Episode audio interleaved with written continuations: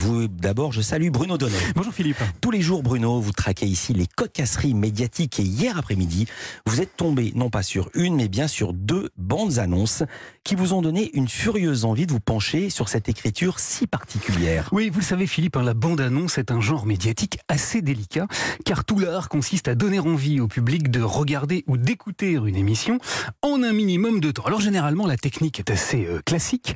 On mêle des extraits du programme que l'on souhaite promouvoir à une voix off et on y ajoute le regard d'un réalisateur. Pour autant, bien que l'exercice soit extrêmement euh, codé, on peut tout de même produire des styles diamétralement opposés et c'est précisément ce qui m'est tombé sous la rétine hier après-midi, je vous raconte. À ma gauche, BFM TV qui avait visiblement très envie de mettre en avant l'interview matinale d'Apolline de Malherbe, s'y est prise comme ceci. Je voudrais d'abord juste savoir à qui j'ai affaire. J'ai pas très bien compris votre position. Il y en a marre de faire vivre les gens dans l'angoisse. Elle a compilé des petits morceaux des questions d'Apolline de Malherbe avec des petits bouts des réponses des invités qu'elle accueille, histoire de nous montrer qu'elle reçoit tout le gotha de la politique. Bonjour Jordan Bardella. Bonjour Bruno Le Maire. Bonjour Apolline de Malherbe. Et que, que ses invités soient de gauche comme Jean-Luc Mélenchon ou d'extrême droite comme Jordan Bardella, elle n'hésite pas à leur poser les questions qui dérangent. Bien sûr que c'est politique. Bah, donc c'est Et- politique quand une banque russe décide de vous soutenir. Bien sûr, mais ça C'est n'est le pas. même argument.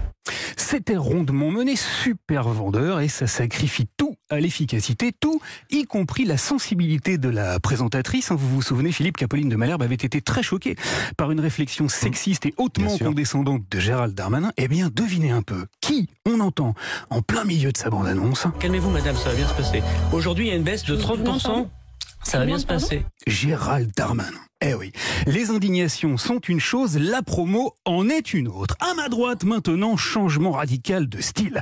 Ça s'est passé sur France Info, bande-annonce pour l'interview économique de Jean Lémarie. Ici, contrairement à BFM TV qui racole joyeusement, le réalisateur et la voix off de l'antenne ont voulu donner de la hauteur à l'exercice.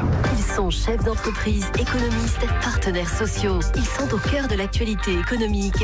Chaque jour, les invités qui comptent sont sur France Info. Voilà, on entend ça et on comprend bien qu'ici, c'est du sérieux, du statutaire, bref, qu'on ne badine pas avec l'économie et que si on écoute cette interview-là, ça va être du solide. Le hic, c'est que hier, c'est le présentateur du programme lui-même qui s'est tiré une jolie balle dans le pied. Pourtant, pourtant, ça avait bien commencé. Tout à l'heure, je reçois Cécile Belliot, la directrice générale du groupe Bell, le géant du fromage. Son invité avait l'air d'être de haute tenue, seulement voilà, écoutez un peu comment il nous a vendu l'enjeu de son interview.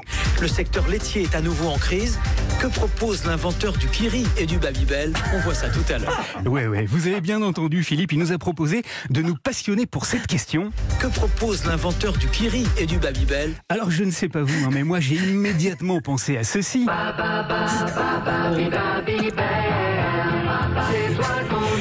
La pub totalement foutraque pour le Babybel, puis j'ai aussi pensé à ce slogan. le fromage des gastronomes en culotte courte.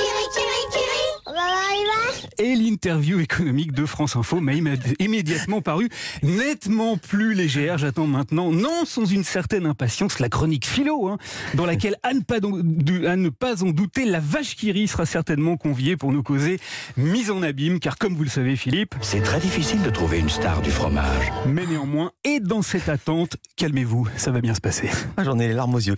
Merci Bruno Donnet. À demain.